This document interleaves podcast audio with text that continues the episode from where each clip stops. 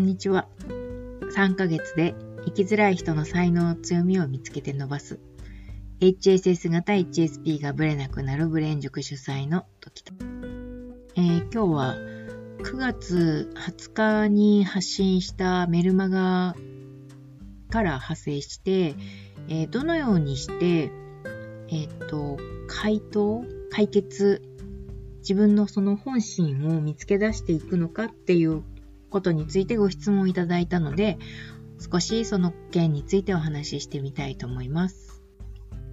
まずですね、9月20日に発信したメールどういう内容だったかというと、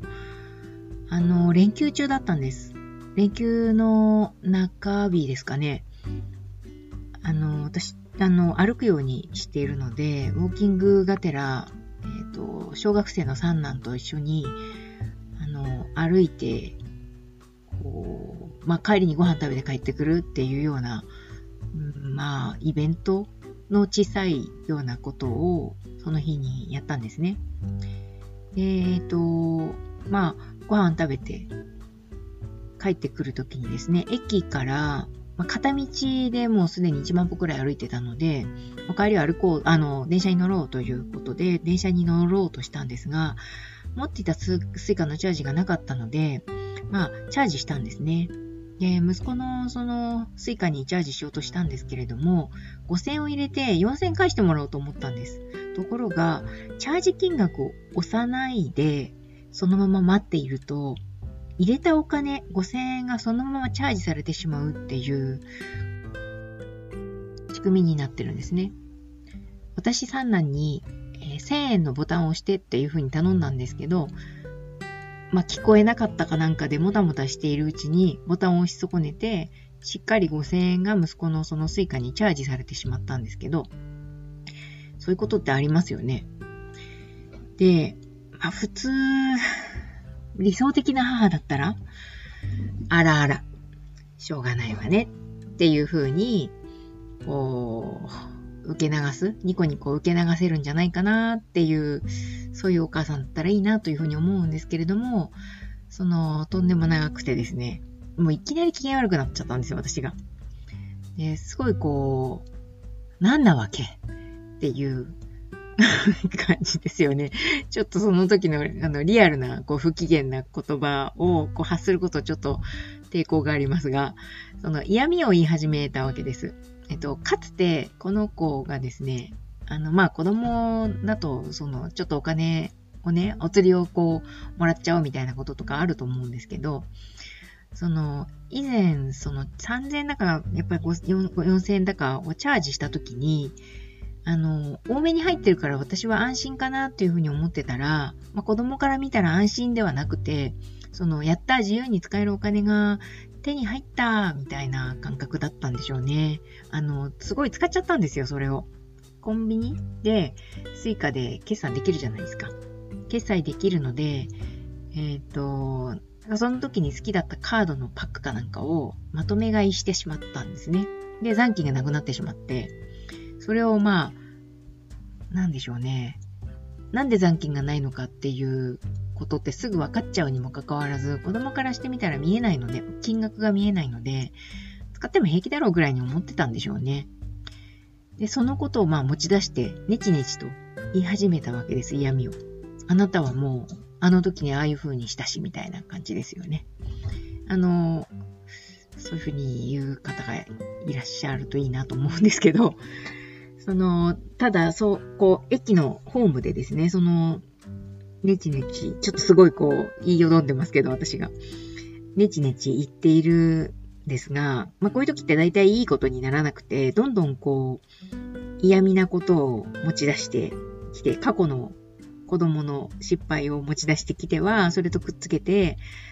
だからあなたはみたいな風にして、こう人格も否定するようなことを言い出しかねない言い出し、言ってしまったこともあるわけですけど、言い出しかねなくて、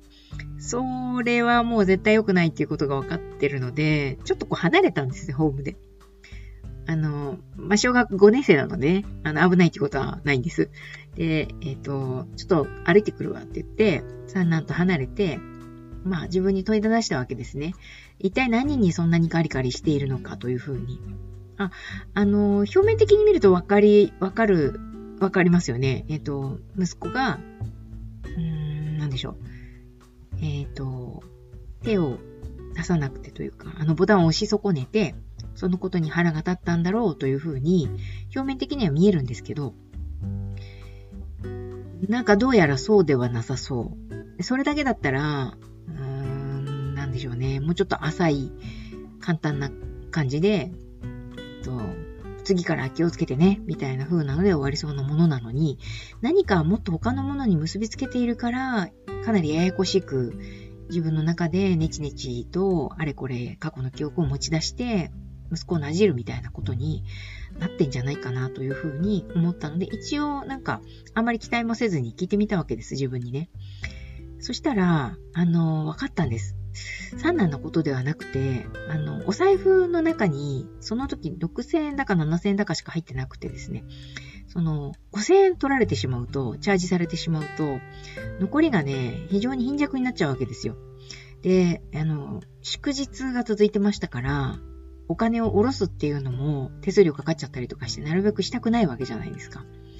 でなんてことをしてくれたんだっていうことを、その財布の中の心細くなった千円札を、えー、見た瞬間に、なんかがピピンとこう、繋がったんでしょうね。あのー、つまり、不安になっちゃったってことみたいだったんです。私は、その、お財布の残金が、えー、不安になってしまったことのショックが大きくて、そのことで、えー、自分を抑えられなくなってしまって嫌味を言い始めたっていうことが分かったわけです。一人でこう自問自答した時に。で、そのことをですね、メルマガに書きました。あ、あその後あの、息子に謝りました。あの、悪気があったわけじゃないと分かってたのにごめんね、みたいな風に、電車の中でですかね、謝って、うん、まあ、そうだよね、しょうがないよね、じゃないけど、あの、子供と仲直りをしたわけですけど、そのことについてメルマガで書かせていただきましたらですね、その、よく読んでくださってるんだなっていうふうに、こう、うんと思ったんですね。その場面を想像しながら、想定しながら、イメージしながら読んでくださったっていうことがよく分かったんですけど、その、イライラの原因が財布の残金が減ったことだったんだっていうふうに判明する、判明したのは、どういうふうに自己分析したんですかっていうふうにご質問いただいたんです。これ自己分析、あの、結論から言いますとですね、自己分析ではないんですね。えっ、と、どうしても何かを判断するときに、えっ、と、振り返ってみたときに、それを分析しているっていうふうに思いがちなんですけれども、その分析では、この結論は出てこなかったです。ここで分析したとしても、私がイライラした理由は、息子が押さなかったから、ボタンを押さなかったから、そのことに腹が立ったんだ、止まりだったと思うんです。でも、えっ、と、なぜ自分が、あの、そんなにイライラ、あなたはそんなにイライラしてるのかっていうふうに、自分、自分に自分から聞いてみたときに、と出てきたイメージがあったわけですね。これ本当に直感的なことなんですけど、そのイメージは財布の中のイメージ。そう、財布の中のイメージでした。で、財布の中をちらっと見たイメージが出てきたので、ああ、なるほどね。ここに私は怒りではなく、息子に対する怒りではなく、何でしょう。あ、不安ですね。不安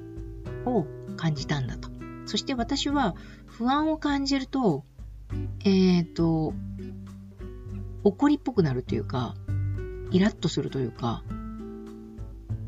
なんか不安なんだよっていう風には表現しないという自分のその癖があるわけです。そのことを知ってたので、ああ、なるほどね。不安、それが不安で、その不安がショックで、その不安で、えー、その不安をかき消すために、えっ、と、息子悪いんだっていうふうに思いたがるんだなっていうことに、あの、こう、納得したわけです。これが、えっ、ー、と、ご質問いただいた、どういうふうに分析したんですかっていうことの、えっ、ー、と、回答ですね。分析ではないっていうことです。で、この直感的な、あの、ものの理解、もう直感的な理解っていうのが、HSS 型 HSP の方たちの得意技です。直感をね、あの、良いものというふうに思わない風潮があるというか、まああんまり直感に頼りすぎてるのはどうかなっていうふうにやっぱり皆さん思われるじゃないですか。それはもちろんです。私も分析は大好きですし、分析が役に立つこともとても多い。ですが、合わせて直感を使うっていう、直感をもっと信用するっていうことができるようになると、もともと持っている能力をもっと発揮できるかな。両輪として思考と直感との両輪として両輪を回すことができるんじゃないかなっていうふうに思っています。なので、えっと、直感的に見るっていうことを、うんまあ、こういう時にはとても役立ちますし、直感でないとわからないっていうふうに思っています。はい。では、今日は、えー、直感的に私がイライラしたえーと、大元を見た時にどういうふうに直感を使ってたのかっていうことについてお話ししてみました。何かのお役に立ったら、何かのヒントになっていたら幸いです。ではまた。